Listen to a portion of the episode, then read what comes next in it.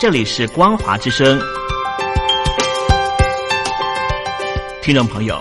从现在开始，请您一起来关心最近发生的新闻事件。欢迎收听光华随身听。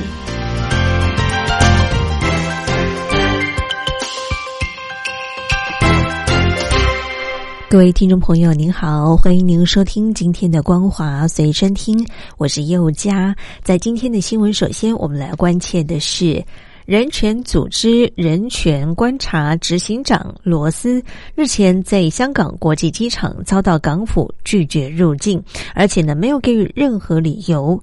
罗斯呢是原定在十五号香港举行二零二零世界人权报告，在发表报告当中呢，将会指控中共侵害国际人权机构的情况日益严重。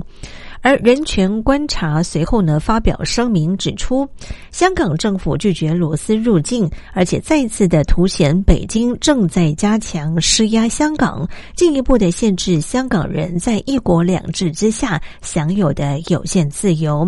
而罗斯呢，他表示。我本来想要强调北京当局加强打击国际社会维护人权的努力，拒绝让我入境香港，正好清楚的反映了这项问题。而罗斯呢，原定十五号在香港所发布的六百五十二页二零二零世界人权报告，内容是针对全球多达一百个国家地区的人权现况的评鉴。在报告当中呢，也提及中共政府呢，它侵害国际人权机构的情况呢是相当严重的。希望能够借由这份报告的发表，对全球示警。而罗斯呢，他没有办法能够入境香港，于是呢，他决定并在十四号到纽约的联合国总部来发表这份报告。而另外，我们看到了，继在新疆之后呢，西藏的自治区第十一届人民代表大会第三次的会议，十一号呢表决通过西藏自治区的民族团结进步模范区创建条例，这是西藏首次的。立法保障民族团结，从二零二零五月一号开始施行，而外界呢也担心，恐怕将成为维吾尔族镇压的翻版。而报道呢也指出，条例共是八章四十八条，明定西藏自古以来就是伟大祖国不可分割的一部分，加强民族团结，反对分裂，是各族人民的共同责任和义务。这是西藏首次立法。保障民族团结，但是呢，官媒并没有公布全部的条文。由于呢，过去新疆官员经常引用类似的条例作为镇压维吾尔族的社区依据，因此呢，西藏这项民族团结条例公布之后呢，受到了外界的关注。而另外，我们看到了大陆媒体呢也报道，世界维吾尔族代表大会呢现在的主席是多里坤。艾莎，他呢十二号传出在德国慕尼黑遭到中共的新疆副书记雪克莱提扎克尔威胁，对方呢声称他不停止批判雪克莱提家人将会遭受到威胁。而报道呢也指出，世界维吾尔族代表大会呢日前是以新闻稿的方式表示。中共官方近期多次的以官方媒体直接攻击世界维吾尔代表大会，散布各种假消息，并且以多里坤家人为目标，提出严峻的威胁。他要求停止批判雪克莱提所协助的中共在新疆对维吾尔族人所犯下的危害人类罪。如果呢多里坤不停止谈论，那么他呢在新疆的亲人将会面临到危险。而报道指出，中共媒体党媒两度的透过报道来攻击世界维吾尔代表大会。第一次呢，则是刻意在报道当中提及世界维吾尔大会慕尼黑总部具体的位置和外观，试图要恐吓。那么第二次呢，则是透过影片让维吾尔族海外领袖热比基的亲人出面，宣称新疆情势稳定，并且批评热比基等等。而世界维吾尔族大会呢，是由海外维吾尔族人所组成的团体，总部位在德国，要求中共要尊重维吾尔人的政治规。属，但是却被中共视为进行分裂活动的恐怖组织。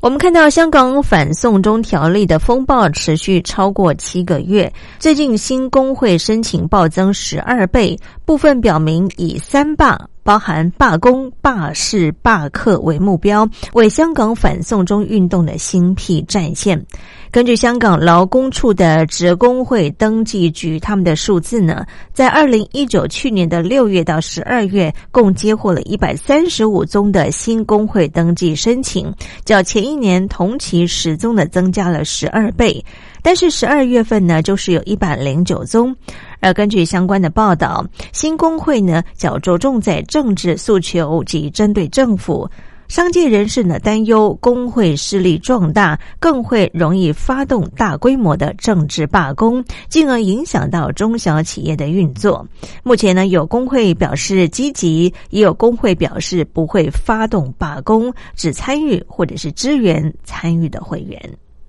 另外，我们看到了，在大陆气象主管单位呢，日前呢也特别发布了。大雾的黄色预警，受到大雾的影响，河北、江苏、山东、河南境内四十二条高速公路呢，有四十三个路段是封闭的。河北、河南、山东、江苏、湖北等地呢，部分地区有大雾，甚至呢有强烈的浓雾，能见度不到两百公尺，而局部地区的能见度不足五十公尺。另外呢，受到降雪的影响，山东境内的荣乌高速潍坊段。青莱高速潍坊段路段呢是封闭的，烟海高速的牟平南至烟台南段这个路段呢是恢复通行，时间呢是不确定。而报道呢也指出，受到大雾的影响，江苏泰州市日前呢由于大桥桥面结冰，加上大雾造成能见度不足两公尺，五十分钟之内就发生了三十一辆的汽车连环相撞的事故，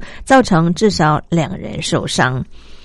而另外呢，在大陆媒体呢也报道，在大陆的青海省的西宁市一处公车站，日前呢经传路面坍塌，像是天坑一样，一辆公车直接车头朝下坠入了坑中，导致有十五个人受伤。另外呢，有十人是失联的，目前已经传出了有六具的遗体，而相关事故的原因目前还在调查当中，而援救的工作呢仍在进行。报道呢也指出，前天下午呢，也就是五点三十分左右，青海省西宁市的红十字医院公车站前路面呢，突然发生坍塌的意外。这个坍塌呢，在中国大陆已经连续好多起了哦。也因为这起事件呢，导致一辆正在载运客人的公车呢坠入坑中。事发之后呢，坍塌的路面逐渐朝车站扩大，路边的电线杆也倒下。坑洞内甚至呢一度冒出火光及浓烟，而跌入坑中的公车经过吊挂出坑之后呢，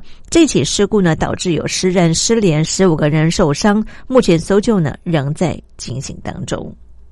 好，我们看到了，在大陆游戏公司呢，二零一九年倒闭了两万家，比二零一八年增加了超过九成二，整体的行业陷入裁员、亏损，还有股价下跌的萧条惨况。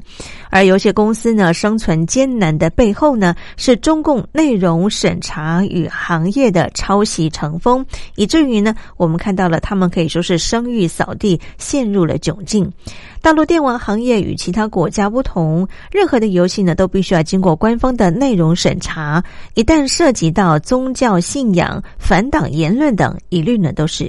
不准上市的。新闻最后，我们来看到的是大陆自然科学期刊《冰川冻土》二零一三年刊登的一篇论文。内容极其吹捧作者的导师和师母。近日呢，在网络当中呢，可以说是引发热议。网民批判这种马屁文章呢，也可以当做是科学研究的成果，真是瞎胡闹。而冰川冻土编辑部坦诚审核不严，将会撤稿，并且郑重的致歉。而这个期刊的主编陈国栋呢，已经请辞获准。以上就是为听众朋友整理的两岸相关新闻，感谢您的收听，祝福您，我们下次见。